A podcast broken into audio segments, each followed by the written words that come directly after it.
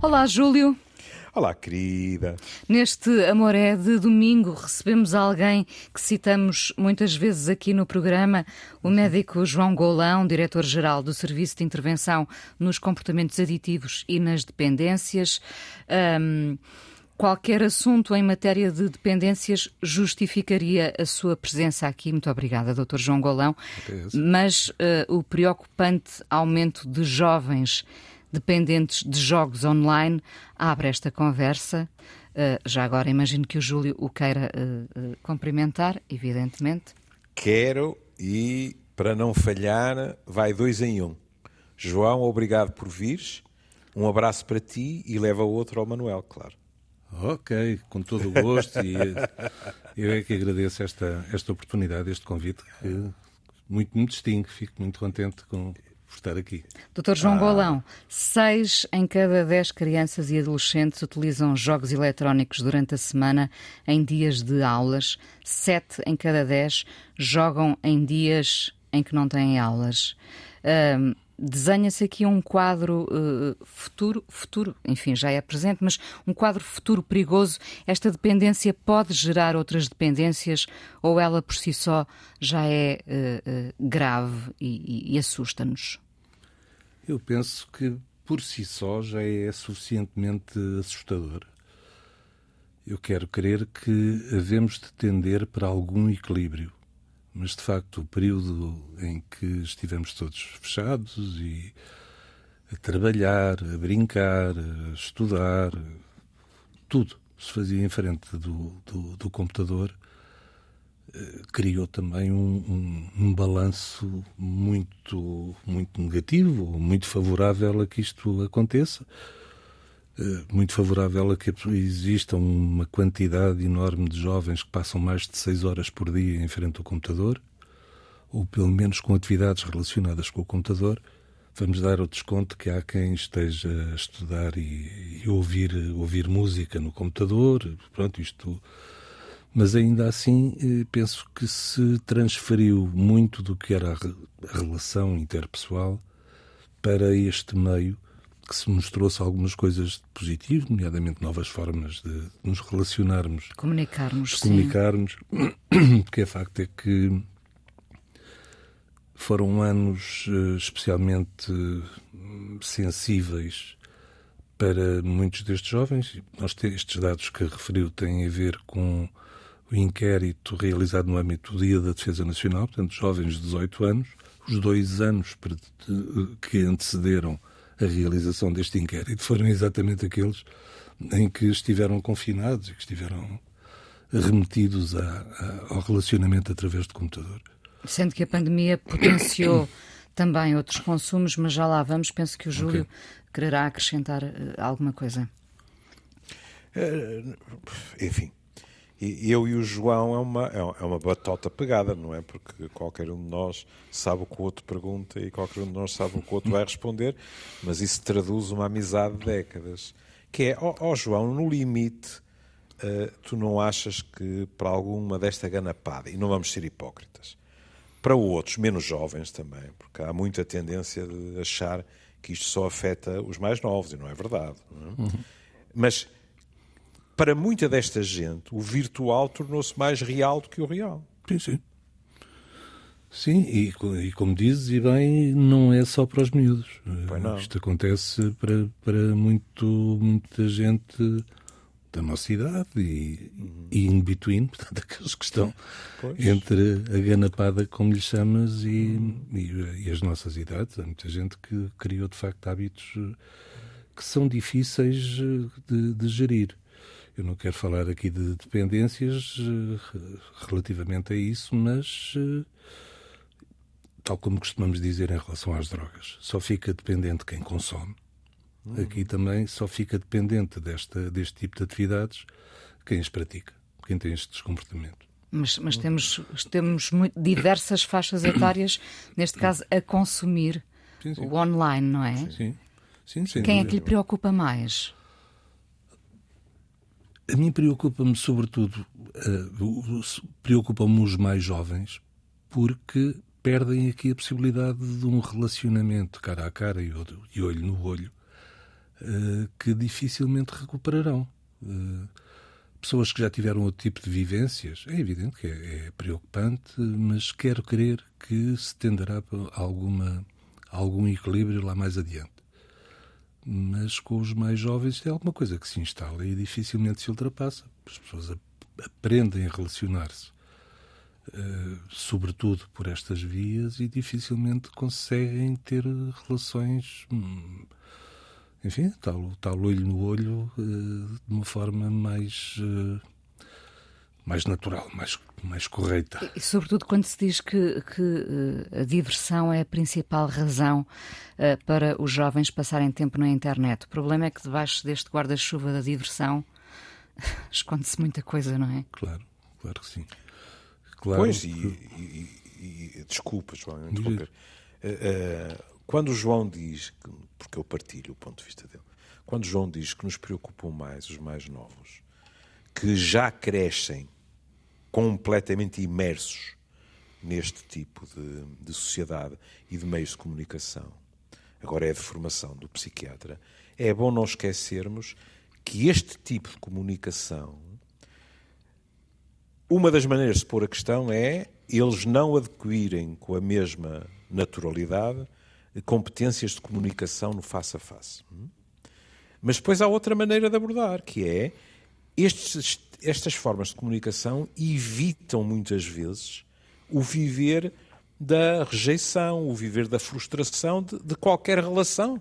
Todos nós ouvimos nãos, todos nós eventualmente tivemos pessoas que uh, nos rejeitaram. A falsa no segurança, fundo, não é? Falamos... É, no, fun no fundo é assim, quer queiramos, quer não, eh, nós crescemos com o saber de experiência feito. E isso inclui nódoas negras. Muitas vezes eh, eu ouço nestes jovens, eh, nós agora estávamos a falar da dependência, porque eu, eu, eu tenho visto casos que considero de dependência, por uma razão muito simples. E não é por acaso que tantos pais hoje em dia, quando querem castigar, optam por retirar tecnologia. É verdade. Porque eles ficam de uma irritabilidade, ficam de uma frustração terrível, não é? Mas quando se está a falar deste tipo de coisas, também estamos a falar de outras situações. Por exemplo, uh, eu nunca, nunca encontrei nunca encontrei tantos casos de rompimento de relações através da tecnologia. Por SMS, por computador, por WhatsApp, o que quiserem. O que é que está em jogo nisto? Evitar, como o João diz, o face a face, o olho a olho com o outro. E, no fundo, porquê? Porque evitamos a angústia das perguntas do outro, do ressentimento do outro, da tristeza do outro, etc. Porque é mais fácil e, Muito e, mais. e mais cobarde. Por isso, é, por isso entrou é, agora no nosso é. vocabulário o chamado ghosting, não é? Hum, as, as, pessoas que desaparecem, neste caso até que desaparecem sem, sem, sem dar qualquer Sim. notícia, não é? Essas nem uma SMS. nem, não. Mas, mas é preocupante, não é? Sim, mas isto o SMS que termina uma relação não deixa de deixar nódoas negras. Claro. É, é, agora, eu, fui, é... eu fui, não é? Alguém pode pensar, eu fui dispensado por um telemóvel, exatamente, não é? Exatamente. Há uma série de, de, atos desagradáveis, como seja o despedimento por SMS, ou como se pronto, nem, nem água vai. Eu tive sorte, fui por e-mail.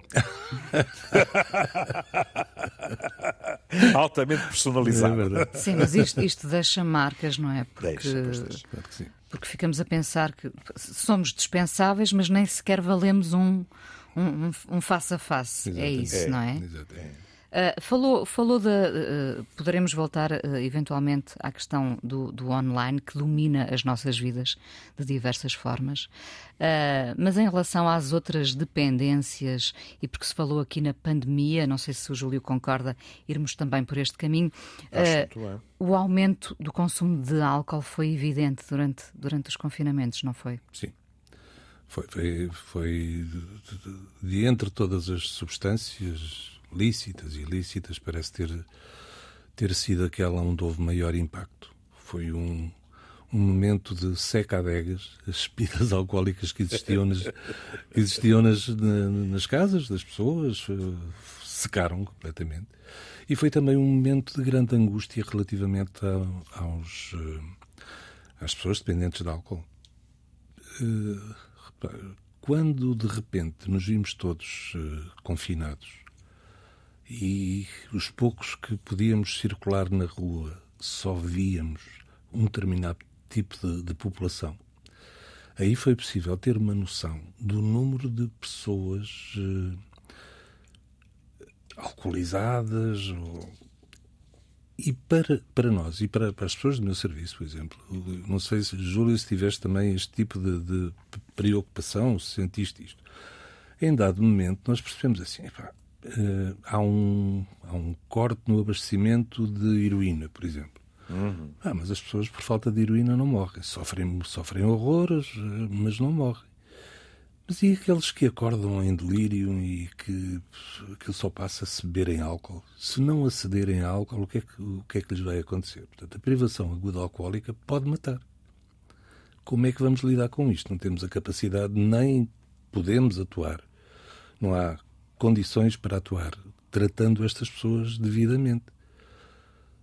E a forma de lidar com isto é ter acesso a alguma pequena quantidade de álcool que nos permita, eh, enfim, evitar a tal privação aguda. E equacionámos isto e, e, posso dizer que, que houve equipas nossas, equipas que circulavam junto destas populações e que iam municiadas de bebidas alcoólicas para administrar se fosse necessário. Como se fosse um medicamento. Como se fosse um medicamento como se fosse um medicamento. Para garantir a sobrevivência dessas pessoas. Exatamente. Enquadrado em políticas de redução de riscos e minimização de danos, eh, mim pareceu-me perfeitamente legítimo que se utilizasse. Como houve coisas perfeitamente heroicas, diria eu. Quando se fazia o apelo a todas estas pessoas que andavam na rua, lavem as mãos. Uh, os balneários públicos fecharam. Os sítios onde podiam cuidar da sua higiene eh, tinham limitações tremendas de acesso. Então tivemos também equipas com, circulando na cidade com jerrycans e sabão azul e branco para em determinados locais e permitindo às pessoas que fizessem, tivessem os cuidados mínimos de higiene que, que eram tão enfaticamente eh, preconizados nessa altura. Portanto, há, houve de facto aqui momentos complicados de, de gerir esta, estas populações. Impactos ao nível dos consumos. Parece que no álcool terá sido onde as coisas foram mais complicadas, onde houve mais gente uh, a beber para além daquilo que eram os seus hábitos prévios. Não é? Por evasão, por medo, uh, por tudo junto, por solidão, aborrecimento, sim, claro. por gratificação. Exatamente. É, e acesso é. fácil, acesso é. fácil àqueles que tinham de facto uma, um pequeno armazém. Teme, teme que esse hábito tenha ficado, não só ficado, como se possa ter tornado numa dependência? É, é, possível que em alguns casos isso aconteça, mas não me parece que seja assim. Não seja o, o fator capaz de despoltar uma, uma, uma dependência a partir daí. Portanto, houve algum incremento no, no, nas quantidades e no, nos hábitos, mas penso que no regresso ao, ao normal ao novo normal, como se diz, eh, as pessoas terão regredido também, terão feito uma, uma escalada inversa nestes consumos. É, uh... Nem sempre fácil. Nem sempre fácil. É, e, e, pronto, eu e o João falámos de gratificação e, e, e não é por acaso, porque quer queiramos, quer não, fosse a trabalhar, não fosse a trabalhar, nós tivemos nesse período dias de uma monotonia, de um vazio extremamente ocupado, se quiserem, em termos paradoxais, uhum. que fizeram com que algo que eu próprio senti, mas que eu ouvia torto e a direito no exercício da profissão, que era qual era o fito das pessoas ao longo do dia, o jantar. Era a gratificação ao fim de mais um dia, não é? Pronto, o que é que eu vou comer? De algum vazio, Pronto. mais um dia de algum vazio, Exato, não é? é? Como, óbvio, como é óbvio, eu e o, e o João estamos a falar mais uh, das drogas lícitas e ilícitas.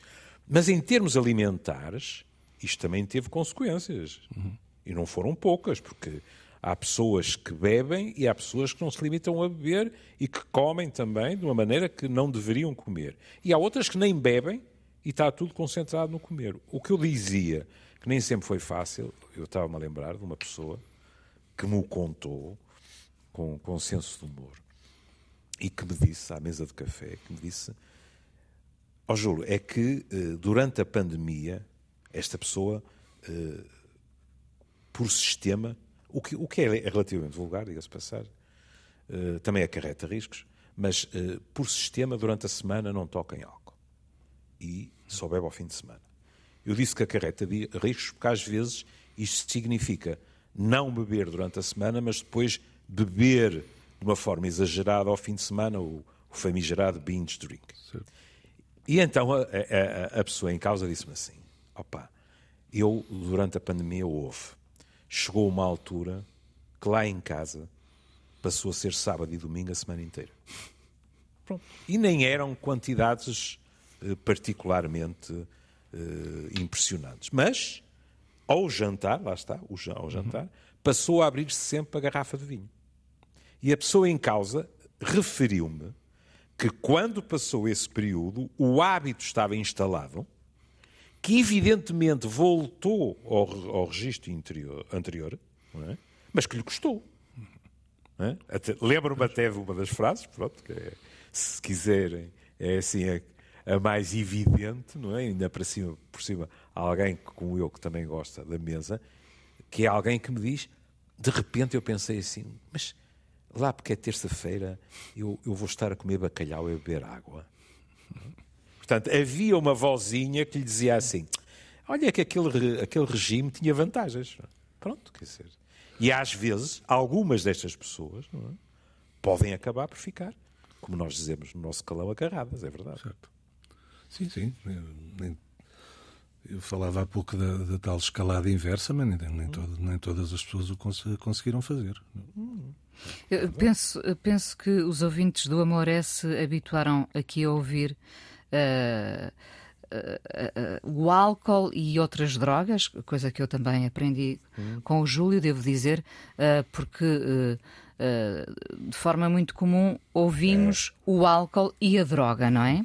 Uh, bom, percebendo que o álcool é uma droga, uh, tenho aqui este dado que me deixou, não posso deixar de dizer, deixou-me espantada. Uh, pouco se discute que em 2021 tenham morrido mais pessoas de intoxicação alcoólica do que de overdose.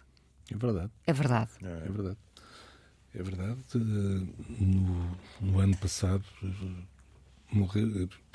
É, uma constatação. De facto, houve mais mortes por eh, intoxicação aguda alcoólica do que por overdose, das heroínas, cocaínas, tudo junto. Houve, se, se não estou em erro, 74 mortes por overdose de drogas e à volta das 100, 100 e pico de, de por, por intoxicação aguda alcoólica. E isso terá sido potenciado pela pandemia? Estabelecer uma relação de causa e efeito, se calhar não é, não, não será lícito, mas tem, tem a ver seguramente com uh, os, com os tais bins uh, de, que falava o Júlio uh, e com, com, com beber para a pedra, como também como também é, para, para, anestesiar. Para anestesiar. É. Exato, exato. Uh, uh, temos aqui, nós, nós, antes de começarmos esta conversa, eu estava aqui a dizer ao Dr. João Golão que nesta matéria de, de drogas, enfim, estamos uh, nos rankings, aparecemos nos rankings todos nas primeiras posições, o que não é bom neste caso, não é? Com esta notícia recente de análises às águas residuais revelarem que Lisboa é a cidade europeia onde o consumo de cocaína mais aumentou. Uh, penso que com maior incidência em Lisboa, Porto e Almada, para além da cocaína também o ecstasy. Isto não o espanta? Não, porque é consistente com, com outras fontes de informação. Mas é, é importante nós olharmos para estes dados da, deste, deste estudo e desta metodologia, mais do, mais do que do estudo, com alguma, algum cuidado. Isto traz-nos alguns pixels adicionais, já que estamos a falar também das tecnologias, alguns pixels adicionais a uma fotografia que vai sendo composta com pixels oriundos de, vários, eh, de, de, de várias fontes. este tem a vantagem de não depender de inquéritos em que há um autorreporte, em que as pessoas eh, dizem e, e são livres de mentir ou de, enfim, de, de e orar. Mentem muitas e mentem vezes, claro. Aqui temos dados objetivos. Portanto, na etar X, que serve a zona Y, houve um, um aumento dos metabolitos destas substâncias foram encontrados. Mas vamos ver, por exemplo, em relação à cocaína. Aquilo que foi encontrado em Lisboa foi um aumento muitíssimo significativo, por comparação com o estudo anterior. O estudo anterior realizado ainda uh, durante a pandemia. A ETAR, onde isto é realizado, é a ETAR de Alcântara, que serve, por exemplo, o bairro Alto. Portanto, há aqui algumas coisas que nós temos que ter. Pois. Pronto, isto agora disparou, sim, foi um Uh, mas há aqui algum, alguma cautela que é necessário ter na análise disto. É útil, é uma metodologia, insisto, extremamente interessante, que está em desenvolvimento e aperfeiçoamento, uh, mas as comparabilidades, mesmo dentro da mesma da mesma localidade, não são completamente esclarecedoras da evolução dos níveis de consumo. Ou seja, durante uh, um determinado período as pessoas não puderam sair, não havia Exatamente. vida noturna. Exatamente. Uh, Tem substâncias como, como o ecstasy, que está tipicamente associado a, à noite, à, noite, à festa, discoteca, à discoteca, festival, etc. Não havendo, uh, muito provavelmente o consumo também terá decaído, porque não é uma, não é uma substância que as pessoas usem isoladas. Eh, é uma, Penso que ninguém é uma... toma ecstasy para ir Sim, trabalhar, não é? Exato, é uma droga convivial, portanto, facilitadora, de, entactogénica, não é, não é Júlio? Hum. Uh, uma droga que facilita, uma substância que facilita o, o contacto, uh, desinibe, uh, facilita as aproximações, até de, enfim, de, de caráter Sentimental. Sentimental, Pronto. chamemos de assim. e estes lisboetas matam. Muito obrigado. Muito obrigado, eu, Inês. Algum... Sentimental é eu, eu, Por algum romantismo aqui nesta aproximação. Pronto, conseguimos oh, pá, eu, eu pensei logo no Romeu cá de baixo para a Julieta. Olha, tenho aqui. Mas é verdade. E, e é, uma, é uma, uma droga que tem uh, crescido entre os jovens tem ideia das uh, substâncias mais usadas entre os o jovens. Ecstasy. O ecstasy. Nós temos o cannabis, que é de longe a mais, a mais utilizada, uh, e depois temos a cocaína e o, e o ecstasy que ombreiam pelo, pelos lugares seguintes. Drogas Mas, sociais, não é? Drogas, drogas sociais e drogas de festa. E, sobretudo, a cocaína, temos, nós temos sempre aquela fantasia e, e associamos a ideia da, da do consumo de cocaína à festa, mas também aquelas coisas muito sofisticadas dos filmes e tal. Hum. É? Cocaína também pode ser estatuto, não é? Pode, mas agora temos outra cocaína aí presente, que vai ocupando de alguma forma o lugar que nos anos 80 e 90 foi ocupado pela heroína, que é o crack. Cocaína barata, facilmente acessível, altamente aditiva e que vai entrando naqueles espaços de exclusão, de, de pobreza, de uma forma muito significativa nos últimos tempos. Depois, os metabolitos que encontramos nas tais águas residuais não diferem muito da, da, da cocaína, do, eh, do tal pozinho, do cloridrato de cocaína que, que, que, associamos ao glamour, aos modelos, aos artistas, etc. E a heroína? A heroína. Ainda pois. há consumos significativos de, de, heroína, mas houve, de facto. Aliás, importa dizer que o nosso dispositivo eh, criado em Portugal eh, para lidar com estas questões das dependências o foi, sobretudo, para lidar com a, com a, com a epidemia da heroína, que foi perfeitamente claro. avassaladora cá em, cá em Portugal. Isso, sobretudo nos anos 80 e 90? Anos 80 e 90, sim. Chegámos a ter 1% eh, da nossa população, isto é, cerca de 100 mil pessoas a usar heroína por via uh, injetável, um uso problemático. Uh, eu diria que hoje temos, uh, por junto e atacado, metade desse número de pessoas 50 mil pessoas. dependentes de opiáceos, sendo que a esmagadora maioria, felizmente, estão ligados, continuam dependentes de opiáceos, mas num contexto medicamentoso, usando terapêuticas de substituição opiácea, como metadona, buprenorfina, etc.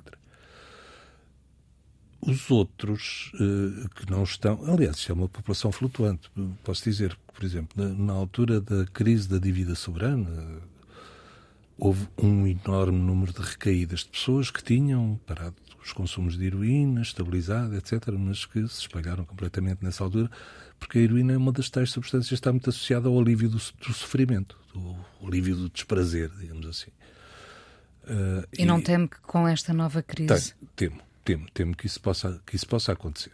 Temo que possa acontecer. Mas ainda uh, também é muito significativa e isso é talvez um motivo de orgulho para, para nós todos, é que temos um, uma população de antigos uh, dependentes de heroína muito numerosa, mas muito envelhecida. Isto quer dizer que os mantivemos vivos. Há muitos países europeus em que essa população foi pura e simplesmente dizimada. Não existe. Dizimada, sim. É o verbo. É, é, é, é o verbo. E nós temos-los cá. Estão aí, mas põe-nos desafios muito diferentes daquilo que eh, nos colocavam há 20 e tal anos atrás, em que todo o nosso esforço era de reinserção social, arranjar emprego. Tata, hoje precisamos é ter respostas eh, de tipo, muito, para muitos, de tipo residencial, ocupacional eh, e de prestação de cuidados genéricos de saúde porque eles carecem, muitos deles carecem desses cuidados. E daí criamos uma, uma tipologia nas comunidades terapêuticas que são internamentos de longa duração, onde as pessoas podem estar, são talvez menos investidos do ponto de vista terapêutico e mais do, do ponto de vista ocupacional e dos cuidados de saúde genéricos. Uh, e esta é uma, é uma característica, ainda são, ainda são muitos, felizmente, uh, Quer dizer que sobreviveram? Sobreviveram. Claro. Felizmente há poucos miúdos a entrarem na heroína. Há poucos, uh, poucas pessoas de, de, das, das camadas etárias mais, uh, mais jovens a entrar nestes consumos. A heroína, de alguma forma, autodesprestigiou-se. É, o imaginário social é, é completamente é, diverso. É. É. Eu não sei, não sei se concordas com isto, Júlio. Mas, Concordo. Aqui no Porto, por exemplo, eu ouvia gente que quando se perguntava que consumos e se perguntava heroína, respondia quase com desprezo, se não com desprezo, isso é droga de arrumador. Pois. pois Enquanto a cocaína não, era o glamour, etc. Exatamente. E, e concorda que, que tem havido mais investimento na intervenção social em Lisboa, mais do que no Porto? Em Lisboa existe desde há muitos anos um plano integrado de intervenção nas, nas toxicodependências com investimento na área da, da prevenção, no tratamento, nas políticas de redução de danos. Isto tem sido trabalhado sistematicamente com, com, com, entre a autarquia e os serviços do Ministério da Saúde, os, os serviços da, da, Segurança Social, e há aqui, de facto, nomeadamente com, com a Santa Casa, como diz o, o Presidente da Câmara do Porto, e bem, no Porto não há Santa Casa da Misericórdia com as características que esta de Lisboa tem. Tem havido aqui políticas mais integradas. Eu lembro, por exemplo, quando da intervenção no Casal Ventoso, no final dos anos 90, houve a preparação da intervenção que era sobretudo motivada uhum. por, por motivos urbanísticos, digamos assim. Houve uma preparação prévia da intervenção. Houve tempo para instalar respostas de saúde, para encaminhar as pessoas. Às tantas, o, o Dr. João Soares manda avançar os bulldozers ali na baixa do, onde hoje está o bairro Cabrinha. Né? Mas nós já tínhamos previamente instalado um centro de abrigo, tínhamos contentores onde estava pessoal médico, tínhamos um, uma, uma carrinha do da luta contra a tuberculose a fazer, a fazer raio-x e identificar tuberculose e, e encaminhar imediatamente as pessoas para as respostas adequadas. Aquilo que parece ter acontecido, eu não conheço a realidade do Porto como, como e não acompanhei nunca com a mesma proximidade com que, que tive aqui em Lisboa. Uh, mas parece estar na raiz deste novo fenómeno, que também não é exclusivo do Porto. Isto acontece, hum, está, a acontecer uh, em todas as cidades. Mas aqui o Aleixo não teve essa preparação. Pois, uh, parece ter sido isso. Houve uma é. pulverização pura e simples. As pessoas sim. estão cá, existem, têm que ter um sítio onde estar. É? E ao, ao, serem pulverizadas pela cidade sem que isto tenha sido preparado e, que tivessem disponíveis respostas de saúde e sociais que careciam, eh, o que é facto é que agora tem uma, o fenómeno tem uma visibilidade que já não tem em Lisboa, ou não tem tido em Lisboa. Aqui está a florar também. E agora estas dificuldades que começam a ter impactos mais sensíveis e mais visíveis, também fazem eh, aparecer eh, novos fenómenos aos quais temos que, aos quais temos que encontrar resposta. Mas temos, de facto, esta, esta proximidade e o trabalhar ombro a ombro com a, com a Câmara, que, aliás, faz muito de pivô na mobilização dos diversos parceiros. E, e, e penso, eh, no que diz respeito à Câmara do Porto, temos o envolvimento, por exemplo, numa, resposta inovadora, que é a questão do, do, da sala de consumo vigiado, mas é, é importante que outras dimensões, eh, não é com salas de consumo vigiado que vamos resolver o problema, é com habitação, é com emprego, é com enfim, uma série de, de, de, coisas que têm que ser trabalhadas com um conjunto alargado de parceiros, que não só uh, estruturas de saúde dedicadas a estas matérias, enfim, é preciso sentar a, a, à volta de uma mesa as pessoas, que, as pessoas, as entidades que podem dar algum contributo. E penso que é isso que é importante fazer, ter uma espécie de uma task force, como agora se chama, uh, para, para, para se conseguir ser mais eficaz a lidar com, com a situação atual. Tem, João, sim, desculpe. Diga, diga, diga, João. Não, não. Oh, oh sabe que eu, aos 73 anos ainda pratico primeiras senhoras, portanto. não, eu ia lhe perguntar diga. justamente se tinha esta visão do Porto, não é? Uh, não, há, há, bairros específicos eu, eu, onde a situação eu, é mais complicada, evidentemente. Eu, vivo num. É? Quer dizer, eu, vivo de paredes meias não é, com aquilo que hoje em dia aparece nos jornais como o supermercado das drogas no Porto. É tão simples como isso. Eu, eu presencio, por exemplo, uh, o receio de pessoas que vivem na, na mesma urbanização que eu eu, eu, eu, não sou um bom exemplo para isso, não é? Eu, eu, eu convivo com toxicodependentes há 50 anos, praticamente. Uhum.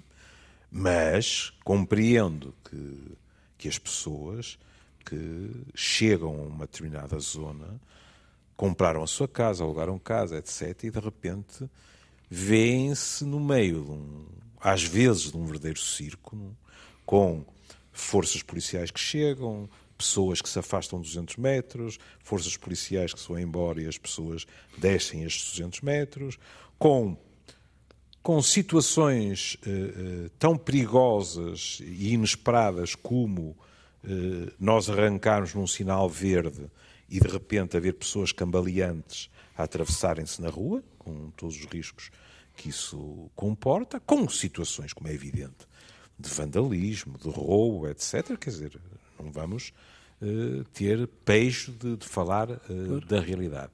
Mas realmente estou convencido, ninguém me, me forçará a dizer exclusivamente.